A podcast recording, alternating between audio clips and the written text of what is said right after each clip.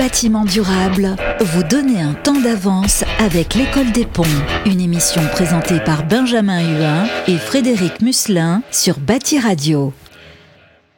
Eh bien, bonjour à toutes, bonjour à tous. Vous êtes bien sur Bâti Radio. Bienvenue dans votre émission mensuelle Immobilier et bâtiment durable. Vous donnez un temps d'avance avec l'école des ponts. Je vous rappelle que cette émission est réalisée en partenariat avec le Master Immobilier Bâtiment Durable Transition Carbone Énergétique et Numérique de l'école des ponts et chaussées, de l'école des ponts Paritech. Je vous rappelle le principe de cette émission qui est de vous préparer, de vous former, vous acteurs de la chaîne de valeur de la filière immobilier bâtiment, afin que vous soyez prêts face aux enjeux actuels et futurs du développement durable. Aujourd'hui, comme chaque mois, nous allons nous intéresser au sujet développé durant la semaine de cours du master qui se déroule actuellement. La question d'aujourd'hui est la suivante. La programmation, quels sont les défis? Alors aujourd'hui, on va s'intéresser à cette question avec deux éminents spécialistes qui nous rejoignent aujourd'hui donc. Gwenaëlle Chabroulet qui est directrice générale, ainsi que Mike Sissoum qui est responsable en investissement efficacité énergétique. Et nous aurons le plaisir d'accueillir à la fin de l'émission une ancienne diplômée du master, Alexandra dutier de la Motte, qui est responsable d'activité quartier durable. Gwenaëlle Chabroulet, bonjour et bienvenue. Vous êtes directrice générale chez ARP Astrans. C'est une entreprise spécialisée dans la mise en œuvre de politiques immobilières et de projets de bâtiments durables.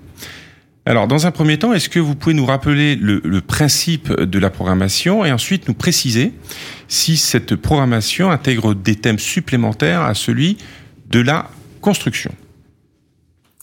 Euh, Merci euh, de me donner l'opportunité de prendre la parole euh, lors de cette émission. Donc en effet, j'ai le plaisir d'intervenir depuis plusieurs années au sein du master et de pouvoir échanger donc chaque année avec euh, les élèves du master et avoir des dialogues tout à fait intéressants à chaque fois avec ceux-ci.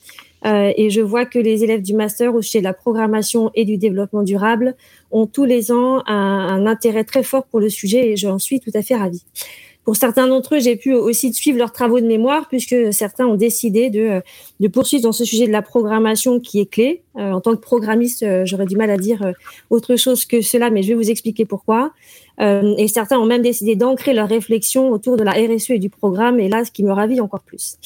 Alors comme euh, comme vous le disiez, je suis déjà d'Arpas France qui couvre les métiers de l'immobilier durable et également de la programmation. Donc euh, c'est à ce titre, euh, je pense que nous intervenons dans le dans le master et que je suis interviewée aujourd'hui.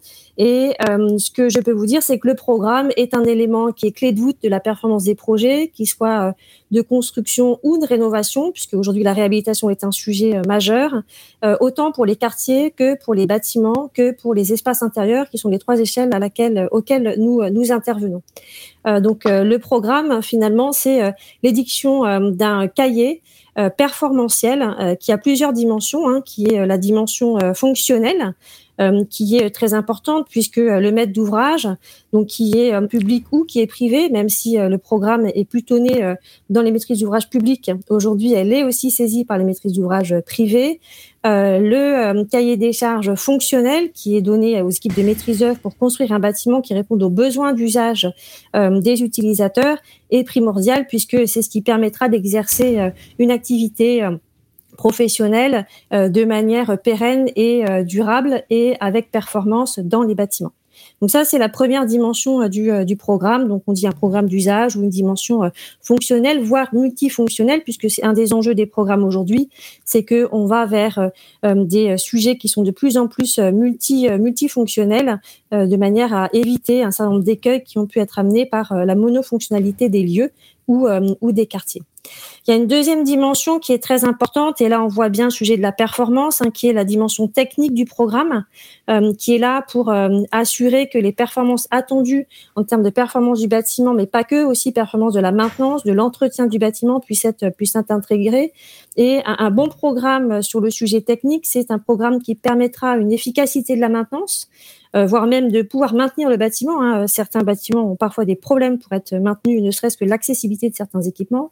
Euh, ça permet aussi de maîtriser à terme les coûts d'exploitation et également de servir un sujet qui est évidemment très important puisque nous construisons des bâtiments pour les personnes qui les utilisent ou les activités qui s'y déploient, c'est de travailler sur la qualité des espaces. Donc la qualité des espaces, elle peut être en termes d'ergonomie, en termes de flux, en termes d'acoustique, en termes de confort visuel, thermique euh, et autres.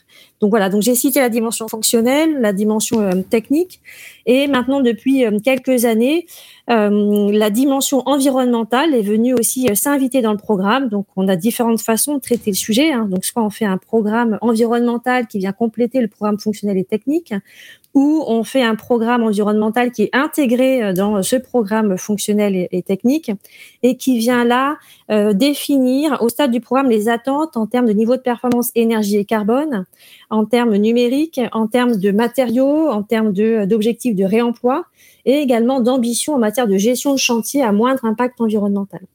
Euh, donc le programme, là, il est là pour euh, donner des objectifs qui sont euh, sur les différentes thématiques que j'ai citées et qui peuvent aller jusqu'à aussi donner un objectif de certification ou de labellisation des bâtiments, que ce soit HQE, BBCA pour les labels français ou biodiversité sur la biodiversité, sur la biodiversité, excusez-moi, c'est pas facile de dire, ou alors des référentiels même étrangers comme BRIM ou comme ou LEED ou comme Net Zero pour le carbone.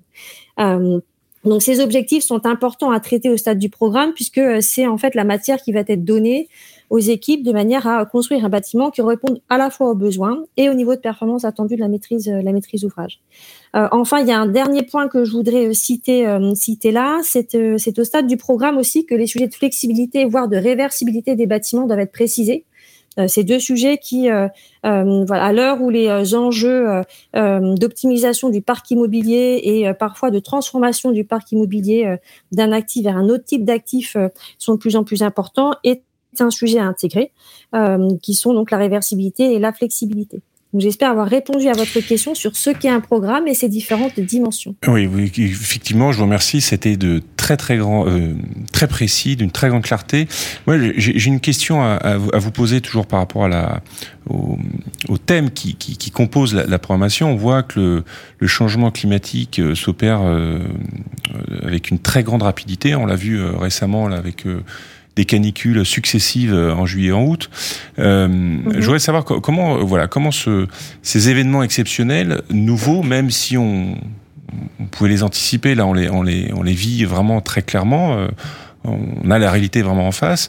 Euh, comment vous les prenez en compte? Est-ce que vous avez une, une, une, réactivité euh, qui permet d'intégrer ce genre de, de, de, nouvelles dispositions alors que vous êtes peut-être à, euh, à, la, à, la, fin de, de la rédaction d'un programme, d'un d'un projet Est-ce que vous avez la possibilité de, revenir dessus? Comment, comment, ça se passe la relation avec le maître d'ouvrage pour Parce que j'imagine, euh, euh, il faut convaincre aussi le financier. Le maître d'ouvrage, c'est le financier. Euh, lui, lui indiquer qu'il faut qu'il qu'il anticipe les évolutions des, du climat qui vont encore une fois s'accélérer euh, peut-être que c'est, je sais pas, est-ce que vous éprouvez, est-ce que vous rencontrez pardon des difficultés à convaincre des fois qu'il est nécessaire d'investir sans avoir forcément un, un ROI immédiat? La question que vous posez, elle est, euh, elle est importante et elle-même, elle a plusieurs dimensions. Donc, il y a la dimension de euh, du stade auquel on doit édicter un certain nombre de, de, principes sur un projet immobilier, de manière à maximiser en fait la, le succès en fait d'atteindre des performances qui sont euh, visées et euh, d'assurer que le bâtiment euh, qu'on va livrer, puisque l'immobilier est un temps long, sera cohérent avec le contexte dans lequel le bâtiment sera exploité. Et donc, euh, même à l'échelle des bâtiments, c'est encore euh, pire à l'échelle des quartiers. On a parfois euh, un nombre d'années suffisamment important pour que la réglementation ait changé, voire que la prise de conscience d'un certain nombre de sujets ait suffisamment été importante pour que on puisse avoir le dialogue nécessaire avec la maîtrise d'ouvrage pour intégrer des principes qui sont encore de la prospective parfois pour pour certains. donc, vous évoquez le sujet des aléas climatiques. Euh, donc qui, euh, qui est un sujet en effet euh, de vulnérabilité hein, qui, qui est important pour les bâtiments puisque on parle de vagues de chaleur, on parle de pluie intense, on parle même d'effets de grêle très très fort ou d'effets de vent. Et donc pour ce faire, on a aujourd'hui la, la capacité à travailler pas uniquement sur des données historiques euh, météorologiques, mais également sur des données qui sont des données prospectives. Et donc c'est ce que on, qu'on fait de plus en plus avec nos clients, de manière à ce que dès le programme, on invite les maîtres d'œuvre et leurs partenaires bureaux d'études à intégrer des scénarios qui sont des scénarios prospectifs et pas uniquement des données historiques. donc la, la, réglementation et l'évolution de la réglementation et, euh, et, les nouvelles réglementations euh, thermiques euh, en, en, particulier nous aident aujourd'hui à franchir ce pas avec les maîtres d'ouvrage. Il y a quelques années, c'était parfois plus délicat à, à, à atteindre.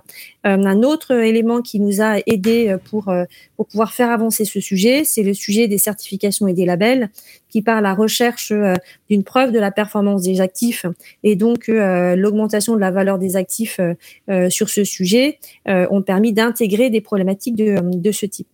Euh, donc, euh, donc ça c'est sur le sujet euh, sur le sujet du climat.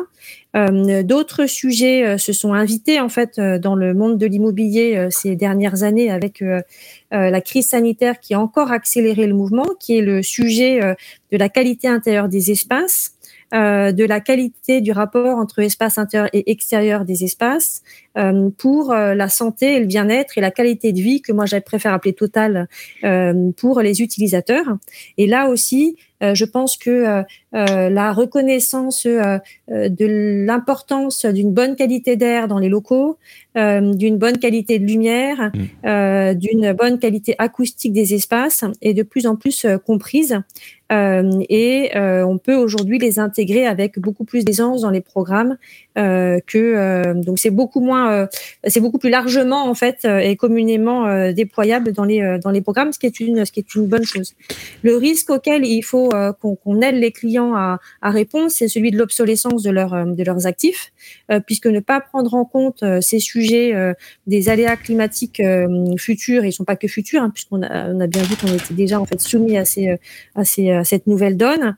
Le sujet du lien entre santé et bâtiment, euh, le sujet du besoin euh, d'intégrer la nature dans les bâtiments, tout ça, ce sont des éléments qui euh, permettent de, de se préparer à voir son bâtiment ou son parc de bâtiments devenir obsolète moins, moins rapidement. Alors justement, vous faites référence à des nouveaux sujets qui viennent s'ajouter. Là, vous parlez de la qualité de l'air, c'est un, sujet assez récent, mais qui est très, bien sûr, très, très important. Euh, est-ce que vous voyez d'autres sujets euh, qui vont euh, composer, qui vont enrichir votre profession? Comment vous voyez justement l'avenir de votre profession? Comment elle va évoluer? La liste est longue hein, des, des, des, des, innovations euh, dans l'immobilier. Euh, il y a un sujet que j'ai pas évoqué, mais qui est, euh, qui est important, d'autant plus que le master a intégré cette terminologie, hein, qui est le sujet du numérique ou du digital, qui est aussi une nouvelle donne dans le, dans le bâtiment, qui accompagne plusieurs euh, plusieurs trajectoires, dont celle euh, de l'efficacité de la construction, mais pas que, de l'efficacité de l'exploitation, et aussi euh, de la transformation des bâtiments qui étaient plutôt une expérience physique vers uniquement vers des bâtiments qui soient plus serviciels. Donc ça, c'est un sujet aussi de novation qui nécessite d'être intégré et qui a la particularité de devoir mettre autour de la table des expertises qui n'avaient pas forcément l'habitude de se rencontrer euh, dans le passé, donc qui sont au-delà de l'expertise du bâtiment, de l'expertise de l'exploitation du bâtiment, aussi l'expertise parfois de la de la DSI. Euh, donc ça, c'est un sujet qui vient euh, évidemment, comme dans tout secteur d'activité aujourd'hui. Hein, oh la palissade, c'est parler du commerce et du digital, hein, mais même dans les autres actifs que les actifs de commerce, on a ce sujet du, du digital.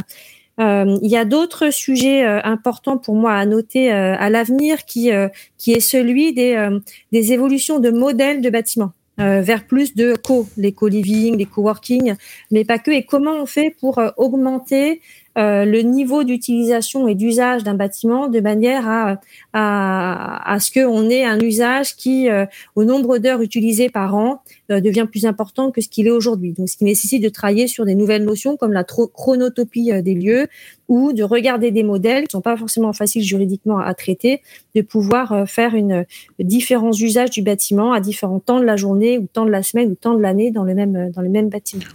Euh, un autre sujet que, que j'ai évoqué, donc qui est sur l'enjeu de la biodiversité de la nature en ville, hein, qui s'est révélé encore plus fort euh, suite aux quelques années de, crise sanitaire qu'on a vécu vécu là. Et enfin, je donnerai deux, deux, deux derniers points euh, c'est, euh, je pense, la nécessité de faire le meilleur tissage possible de nos enjeux de l'immobilier avec d'autres enjeux qui sont celui de la mobilité, celui de l'alimentation, par exemple, qui me semble être important.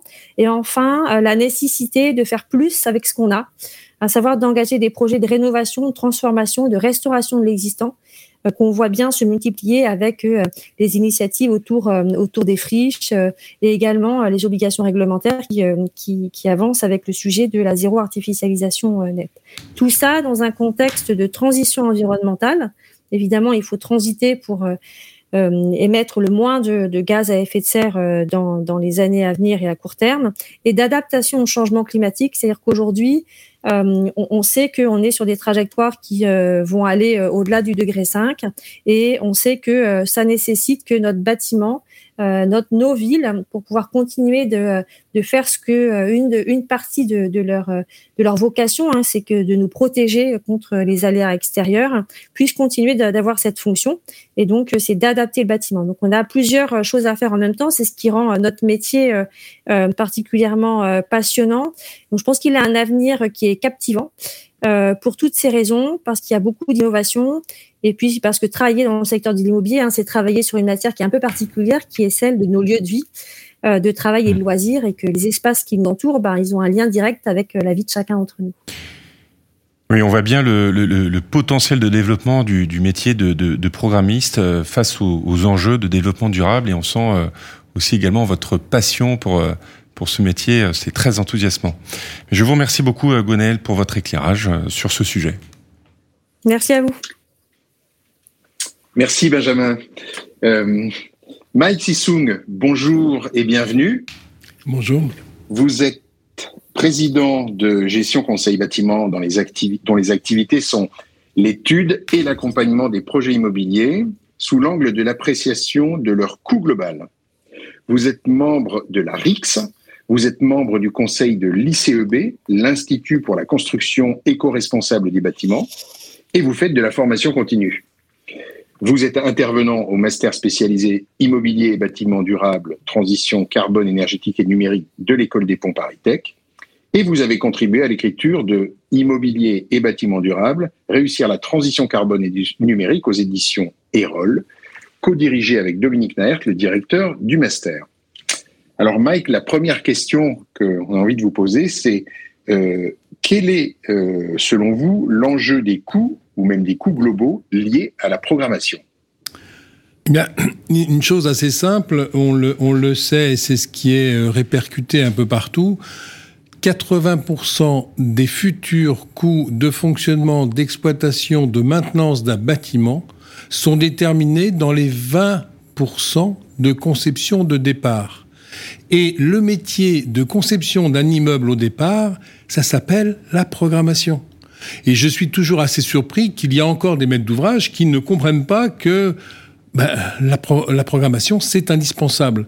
Et c'est vraiment dommage parce qu'effectivement, euh, on l'a vu sur beaucoup de, beaucoup de dossiers, euh, l'analyse en coût global va reprendre effectivement l'objectif de l'analyse en coût global, c'est d'intégrer des coûts d'investissement avec des coûts de fonctionnement. Les fameux CAPEX et OPEX dont on parle régulièrement dans le, dans l'ingénierie financière de l'immobilier. Et effectivement, on peut diminuer énormément nos coûts de fonctionnement en maîtrisant les énergies, en maîtrisant les charges, par des choix euh, techniques peut-être un peu supérieurs de la qualité de matériaux, des choix des matériaux qui correspondent aux besoins des utilisateurs finaux et qui vont nous permettre effectivement de maîtriser nos coûts de charge et de fonctionnement. C'est vraiment une des j'irais, des, un, des principes euh, fondamentaux du lien de la programmation avec les coûts.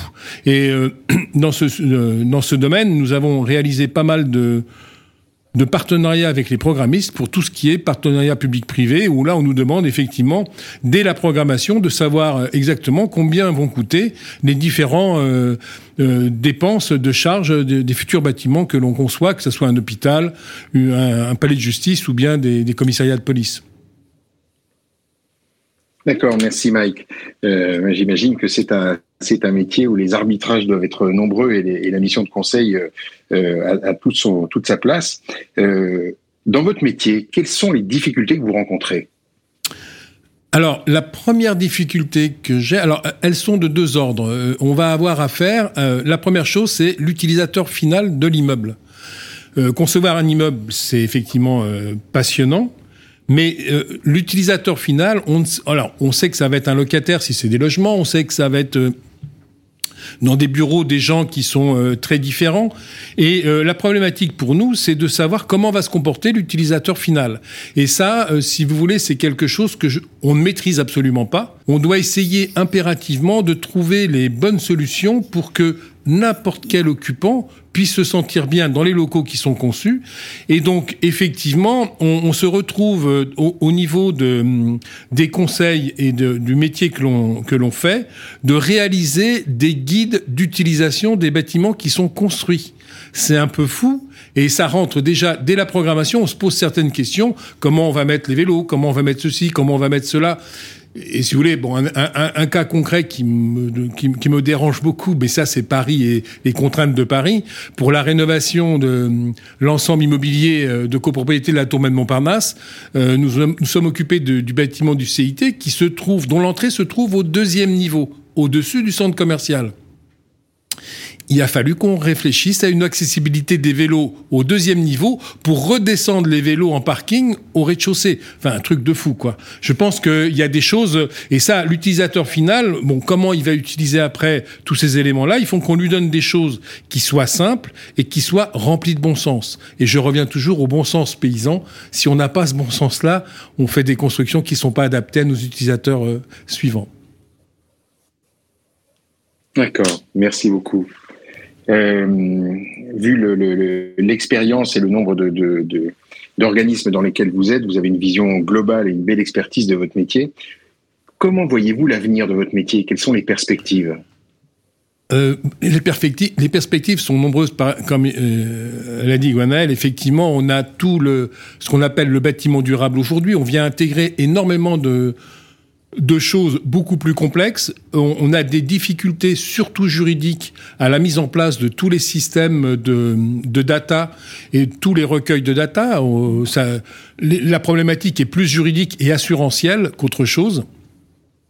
Et le BIM qui aurait dû nous permettre d'exploser et de faire des choses beaucoup plus performantes, on a du mal à l'utiliser pour des problèmes, effectivement, euh, bah, de suivi, du fait que les données appartiennent à un tel et ne peuvent pas être données à un tel, etc. Et donc ça devient assez complexe, alors que normalement on devrait pouvoir faire toutes ces choses de façon euh, relativement simple.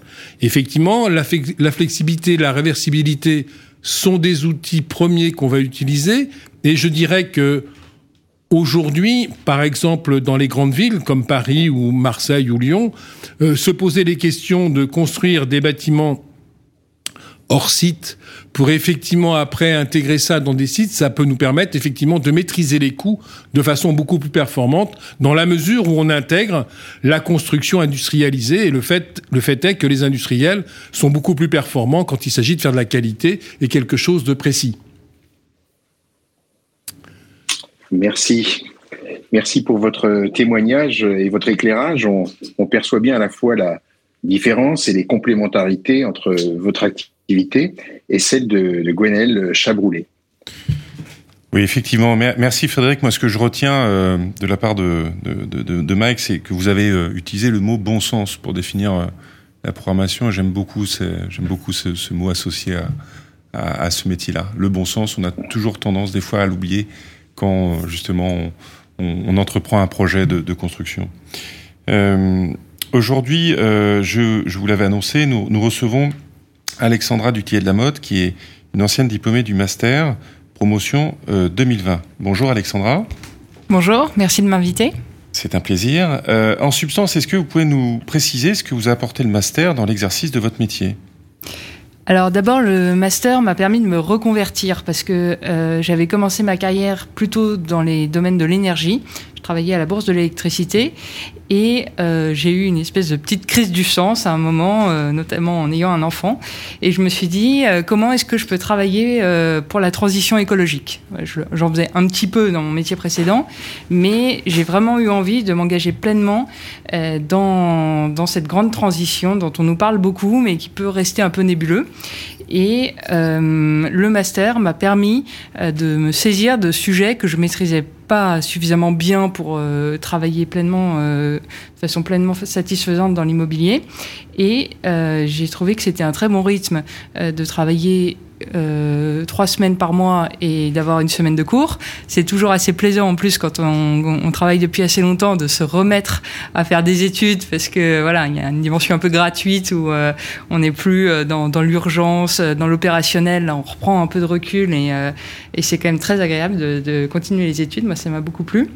Et ce master, j'ai eu beaucoup de chance de faire ça chez Arpastrance, qui m'a permis de travailler sur des problématiques qui étaient très en lien euh, avec ce que j'apprenais euh, dans le master, parce que chez Arpastrans, Gwenel en a parlé tout à l'heure, on travaille beaucoup sur les questions de résilience, de prospective, et on essaye euh, d'apporter, enfin de faire de l'immobilier de façon intelligente. On a parlé d'intelligence tout à l'heure, de ne pas copier ce qu'on a fait pendant 40 ans et ce qui commence très sérieusement à présenter ses limites. Et du coup, le, master m'a permis d'intégrer un peu tout ça, tout, tout cet environnement très mouvant en ce moment, et d'avoir un panorama très complet euh, de tout ce qui se fait dans l'immobilier. Euh, J'arrivais avec un regard assez neuf, donc euh, j'étais moins avancé que certains, mais ça permet aussi euh, une, une, forme de fraîcheur euh, d'arriver quand on a on n'a pas travaillé depuis très longtemps sur ces sujets, et de découvrir aussi bien l'urbanisme, la technique du bâtiment, le numérique, le juridique, enfin vraiment toutes ces composantes qui sont traitées de façon thématique avec les, les dix semaines de cours, et j'ai trouvé que c'était extrêmement riche, surtout quand on a la chance de pratiquer en parallèle euh, et euh, de mettre, euh, mettre tous ces concepts en, en œuvre. Tout de suite, ça, ça prend un relief très fort. Merci Alexandra. Euh, Est-ce que vous pouvez nous préciser le, le, sujet de la thèse que vous avez réalisée ainsi que les raisons de ce choix? Alors, moi, j'ai travaillé sur euh, la résilience de l'immobilier face aux vagues de chaleur à l'horizon 2050. Donc là encore, on a déjà parlé euh, de, de l'importance d'intégrer les, les, sujets de prospective.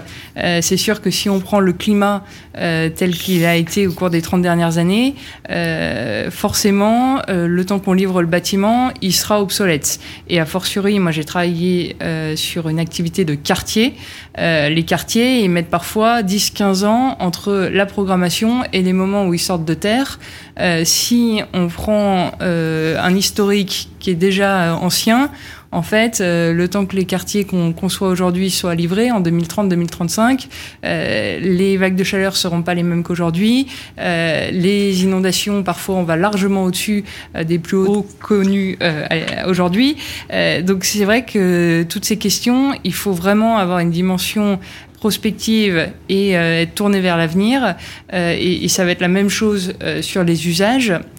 Si on, on, est figé sur les usages tels qu'on les voit aujourd'hui, on a bien vu avec la pandémie, ben, on pensait qu'un bureau c'était très clair ce que c'était qu'un bureau. Et ben en réalité, le bureau peut avoir des utilités qu'on n'avait pas forcément en tête avant avant la pandémie. Enfin, il y a plein de choses qui se réinventent en permanence, et donc c'est très important cette notion de résilience, de dire les crises qui vont nous arriver, on ne sait pas. Enfin, voilà, on n'a pas prévu le Covid, on n'a pas prévu la guerre en Ukraine, on n'a pas prévu la prochaine crise. Et voilà, tout ce qu'on sait, c'est que malheureusement, elles arrivent. Et euh, il est très important de s'y préparer. Et euh, voilà, les vagues de chaleur, c'est quand même plus ou moins certain. Mais même la façon dont elles vont arriver, comment elles vont se dérouler, le, qui elles vont affecter, on ne sait pas très bien. Et donc, pour tout ça, il faut intégrer des solutions euh, les plus euh, résilientes possibles. Euh, souvent, c'est des solutions simples. Donc ça, c'est un peu la bonne nouvelle c'est que souvent, euh, c'est des solutions qu'on maîtrise assez bien. C'est beaucoup des solutions euh, fondées sur la nature, par exemple. Mais il faut les intégrer dès la programmation. Et c'est pas une fois que vous avez livré tout le quartier, vous allez vous dire ah au fait euh, j'ai oublié de mettre des arbres ou euh, j'ai oublié de penser à, à, à, voilà à la circulation du vent. Et donc euh, je, me rappelle d'avoir interviewé un chercheur qui parlait de droit au vent. Et donc voilà, je pense qu'il y, y, y a, des nouvelles euh, des nouveaux droits qui émergent, le droit à la nature, le droit au vent, euh, le droit à pouvoir euh, se promener dans son quartier et pas être tout le temps bloqué par la circulation des automobiles. Donc toute une, une série de, de, nouveaux droits, on va dire, des usagers. Et ça, euh, si ça s'intègre pas dès la programmation, en fait, c'est très difficile de, de le rattraper une fois que le coup est parti. Merci Alexandra. Eh bien, merci euh, Gwenaël, Mike et Alexandra pour vos éclairages euh, complémentaires sur la programmation. Bon, pour ceux et celles qui pouvaient encore en douter, euh, la programmation est un élément central et indispensable. Nous vous retrouvons cette semaine au Master Immobilier Bâtiment Durable pour approfondir ce thème donc passionnant. Nous rappelons à nos auditeurs la parution de l'excellent livre Immobilier Bâtiment Durable, Réussir la transition carbone et numérique aux éditions Erol. Je vous rappelle que cet ouvrage est écrit en collaboration avec le master du même nom et qui reprend l'intégralité de son programme. Vous trouverez également toutes les informations de notre master sur le site de l'école des ponts, écoledesponts.fr. Et le mois prochain, nous répondrons à la question quels sont les défis des sujets liés à la conception? Merci et à bientôt. À bientôt. Immobilier bâtiment durable avec l'école des ponts, une émission à réécouter et télécharger sur Bâti Radio et sur toutes les plateformes de streaming.